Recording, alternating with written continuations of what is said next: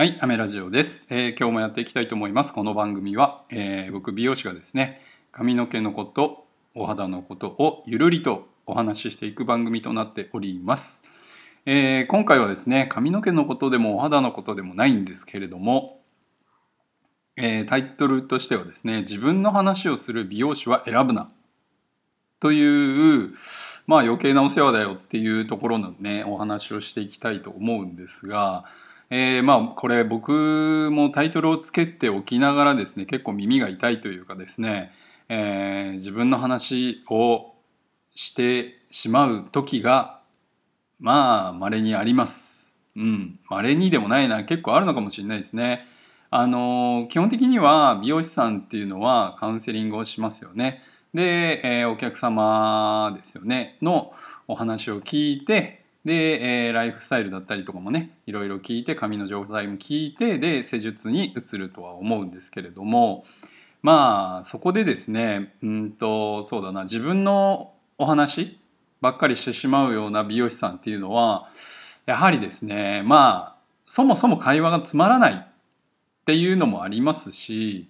えーやっぱり皆さん自分の話を聞いてもらいたいじゃないですか。ね。美容室に行くのってやっぱ髪の毛をきれいにしていくっていうところがまあメインだとは思うんですがそもそもやっぱりね会話もね、えー少しは、えー気が知れてる人とかねとかだったら会話もやっぱりすると思うので、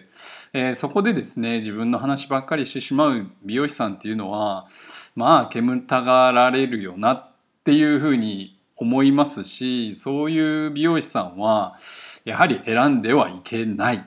と、えー僕は思います。えー思いますしさらにまあ僕もそうしないように心がけようというところですかね。あのーどうしてもですね例え話とかをする時はね自分の話をね、えー出してしまう時はあるんです出してしまうって言ったらもうそこまでねあの自分をこう落としてしまう必要はないとは思うんですが、えー例えば、まあ、子育ての話だったりとかえっ、とそうだな。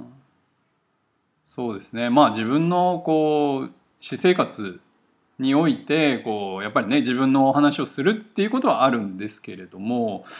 やっぱりこ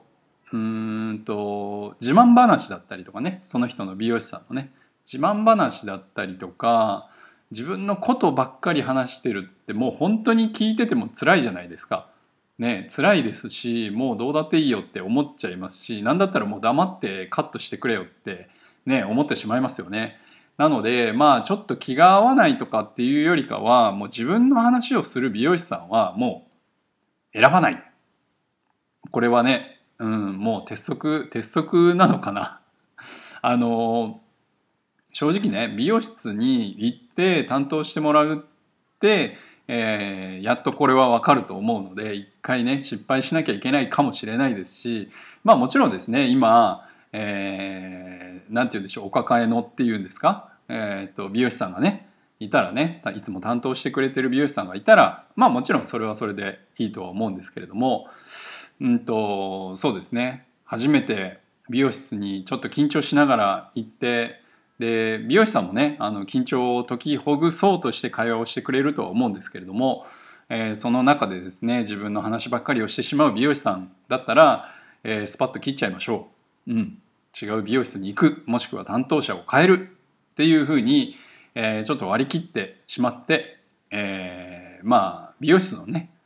えー中で過ごす時間っていうのも結構ね大事だと思いますし、えーお客様としてはですね雑誌を見る、えー時間だったりとかゆっくりする時間だったりとかですね、えー自分のねインプットに、えー当てる時間だったりとかもすると思うのでまあねちょっとこうそんな時間美容師さんの話を聞いてる時間もそんなねえよって思ってるね人もいらっしゃると思いますので、えーまあ本当そうですね自分の話をする美容師さんは選ぶな